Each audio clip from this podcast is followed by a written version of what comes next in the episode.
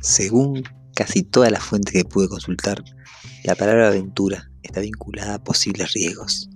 Al poner la definición de aventura en Google, lo primero que aparece es suceso extraño o poco frecuente que vive o presencia una persona, especialmente el que es emocionante, peligroso o entraña algún riesgo. La vida en el campo es, sin duda, un suceso extraño, poco frecuente, emocionante, peligroso y con varios riesgos, algunos más psicológicos y otros bien terrenales. Mi nombre es Aldo Ferré y les doy la bienvenida a la segunda temporada de Aventura Permacultura, un podcast sobre transición, familia y sustentabilidad.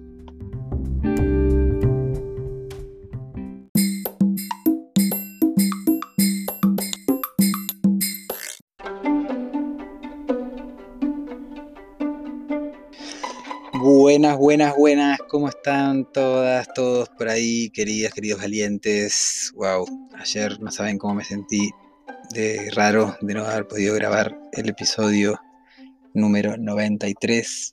Fue el primer día de estos 92 días, de estos 94 días en realidad, porque hoy sería el día 94, que no, que no me dio, no me dio. Y elegí dedicarle la última gota de energía que me queda del día a mi hermana que venía de visita, que estaba con su compañero y había llegado de noche y bueno, ahí nos conversamos un poco y picamos algo de comer y la verdad que no, no me daba, no me daba la energía para además grabar el podcast.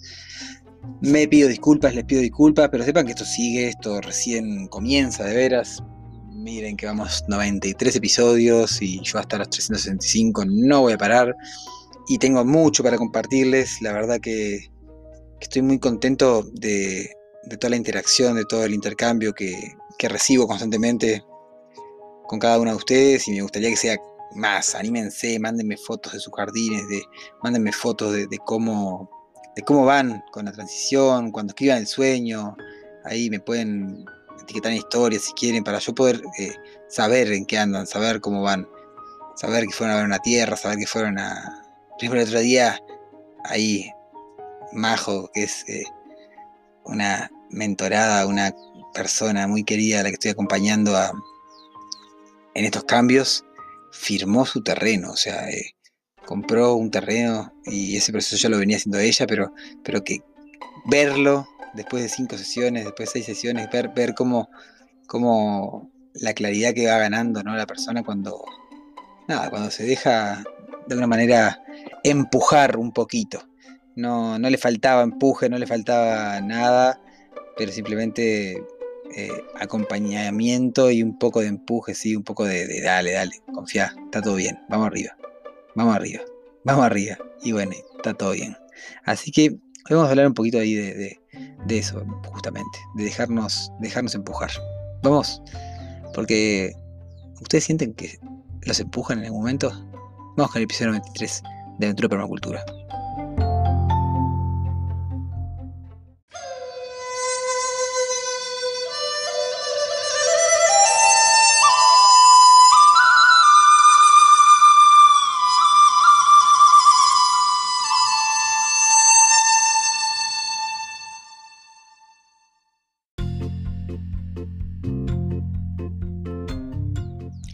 Un amigo me dijo una vez algo muy poderoso y fue esto de ir sin prisa y sin pausa.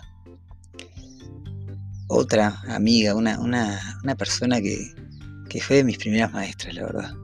De mis primeras maestras conscientes, ¿no? Porque en realidad maestras, maestros he tenido un montón en la en la inconsciencia o en el caminar a ciegas o caminar al tuntún, al tantán.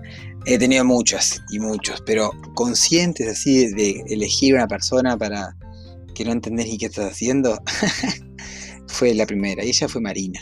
Eh, Marina es una artista que además trabaja hace mucho tiempo, trabaja con patchwork y trabaja con algunas técnicas así como de trabajo personal, ¿no?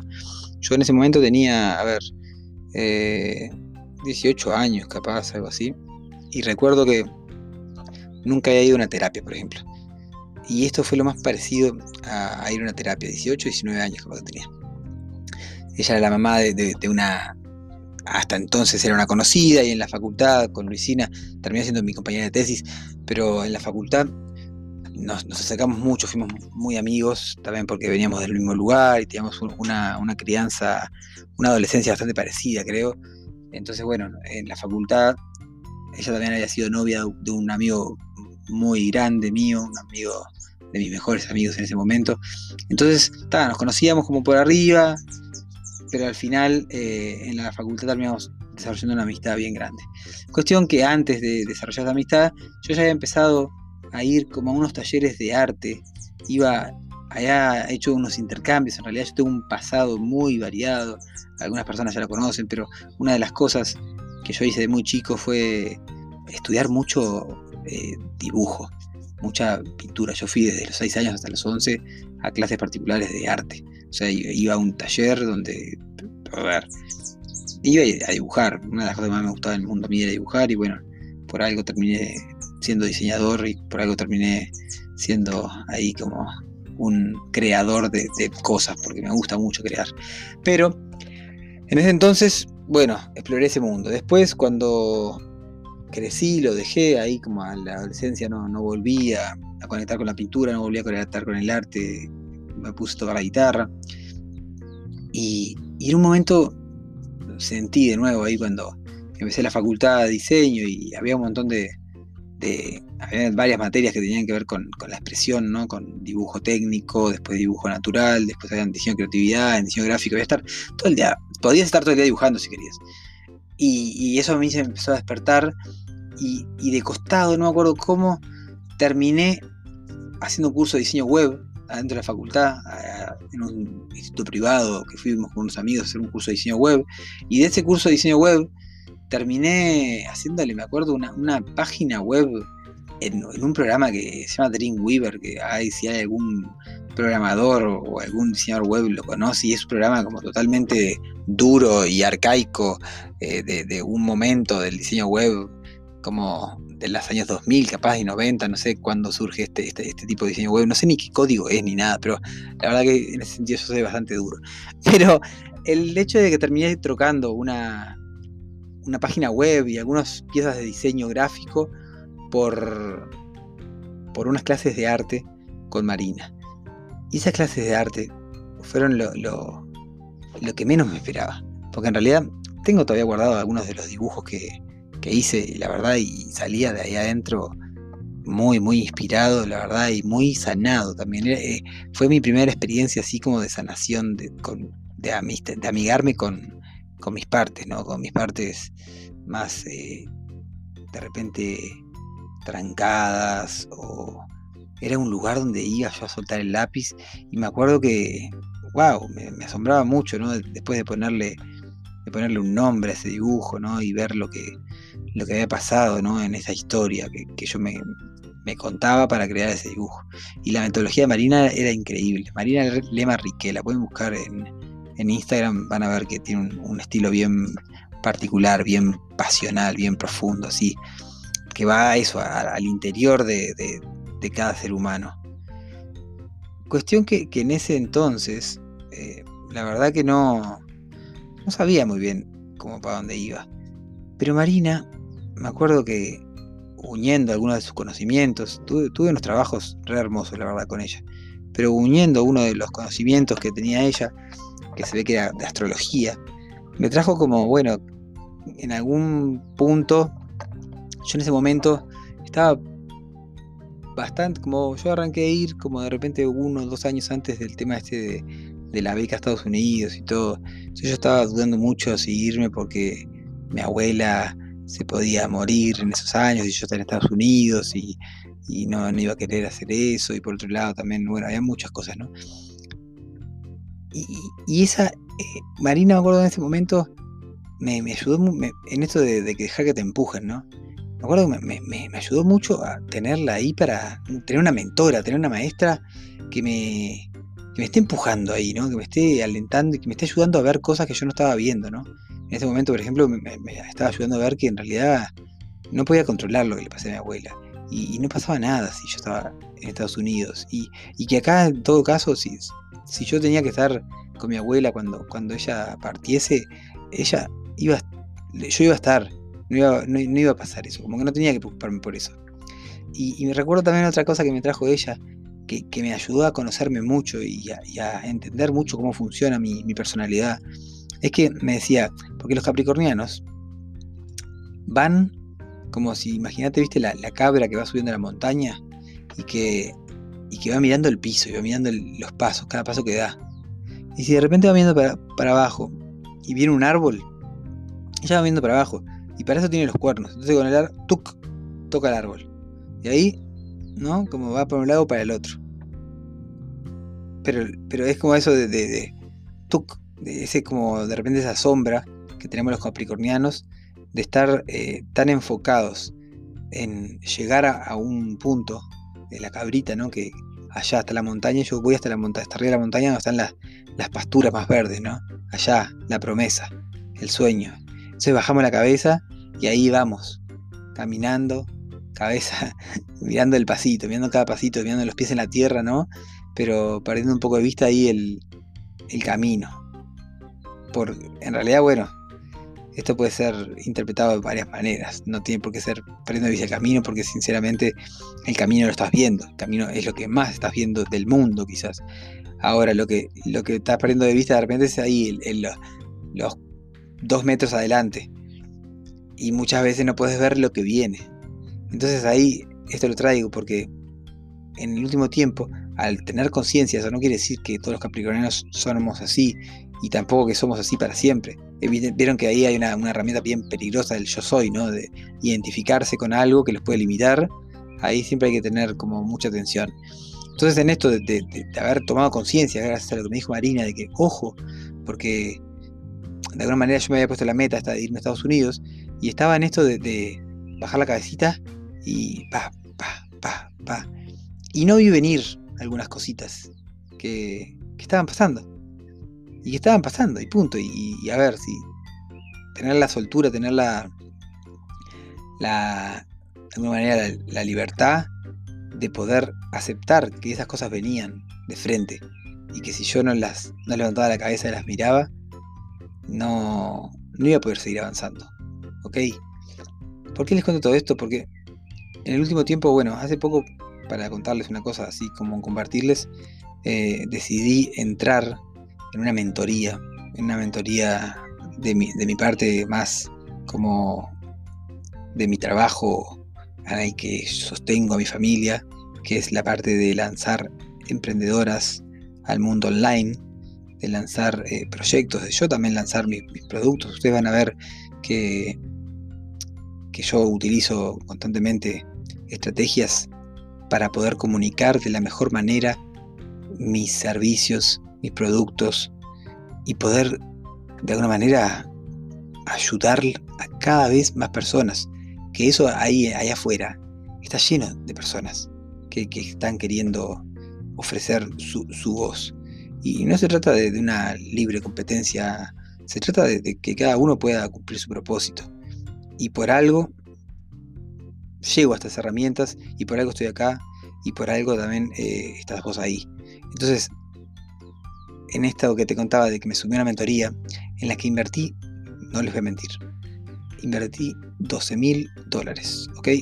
Lo voy a pagar en cuotas, sí, lo voy a pagar en cuotas, no se preocupen, que, que no tengo 12 mil dólares en este momento para, invertir en una mentoría, eh, tendría que tendría que vender unas cuantas cosas para, para poder llegar a eso, o tendría que, bueno, que transformar algunas cosas de mi modelo de negocio para la parte de marketing digital, pero no, no, es, la, idea profundizar en eso, sino más bien como que le invertí. ¿Por qué? Porque ahora hay personas que de alguna manera, no solamente las personas que dependen de, mí para, para hacer crecer su negocio, sino también yo poder ampliar mi emprendimiento, poder, llegar de veras a las personas que quiero llegar. Por ejemplo, yo este podcast no lo difundo, ¿ok? más que en mi, Instagram personal y más que ustedes en alguna historia, yo no le hago tráfico, no le pago publicidad, no ando por ahí posteando en grupos, porque esto es para las personas que, es, ¿ok? Y si vos estás ahí escuchando, es porque esto es para vos. No es porque hay una, una intención mía de, de mostrarte esto.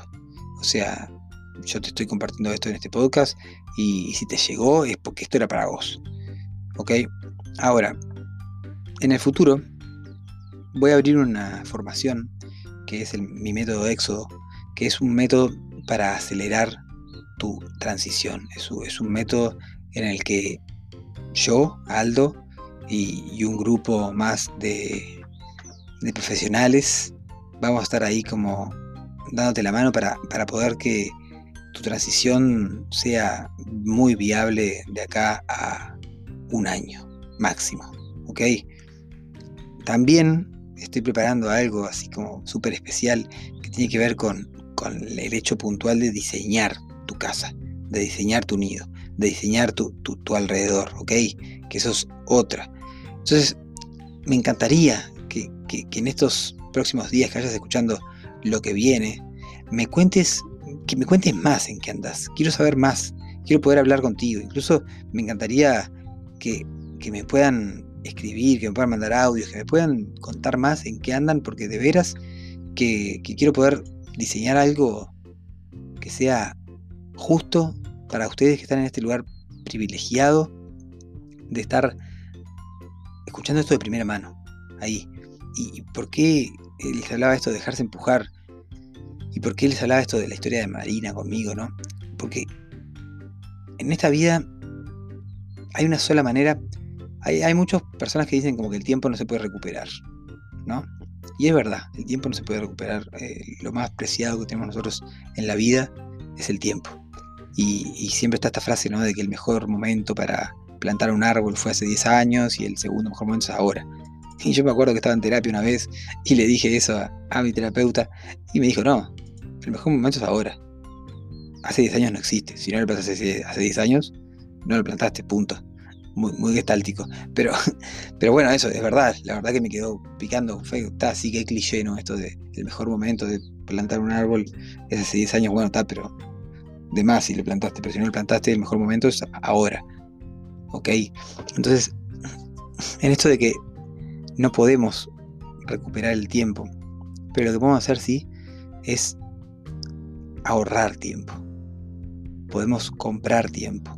¿Y cómo se compra tiempo? ¿Cómo se ahorra tiempo?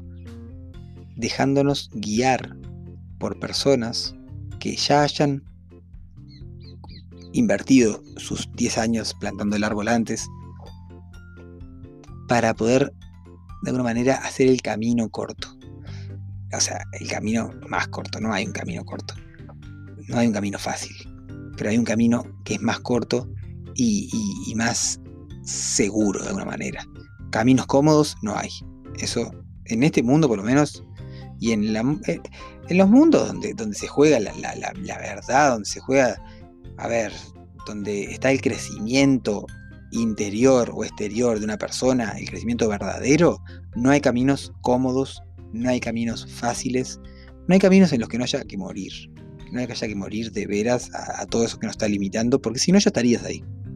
Entonces, más allá que sea conmigo, o que sea con otra persona, o que bueno, que sea con, con quien sea, es muy importante ponernos en la actitud de aprendiz, en la actitud de la humildad y dejarnos llevar por alguien que ya haya transitado lo que nosotros estamos soñando con transitar.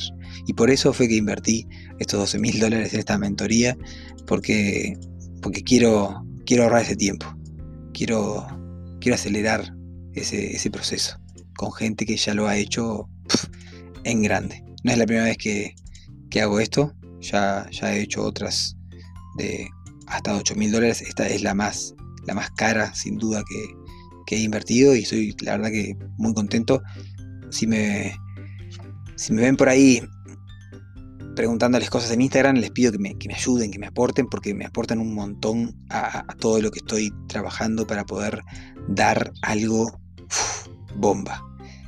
Queridas, queridos, les dejo por hoy, me voy a tomar unos mates al barco acá con, las chicas. El barco, les aclaro que no es un barco, no tenemos un muelle y un barco, un, crucero, un yate en el lago, sino que el barco es una, una, artesanía en madera, un juego para niñas. donde vamos ahí a, a pasar las tardes. Dos por tres. Les mando un abrazo y déjense empujar. Déjense empujar. Pero fíjense, que no los empuje el rebaño. ¿Ok? Porque el rebaño ya saben a dónde va. Y si no saben a dónde va, pongan en Google eh, hacia dónde va el rebaño. A ver qué les aparece. Yo nunca lo puse. Pero déjense empujar por las personas que, estén ahí donde, donde ustedes quieren estar de alguna manera. Vamos. Abrazo grande. Nos vemos en el episodio 64 de Aventura Permacultura. Chau, chau, chau.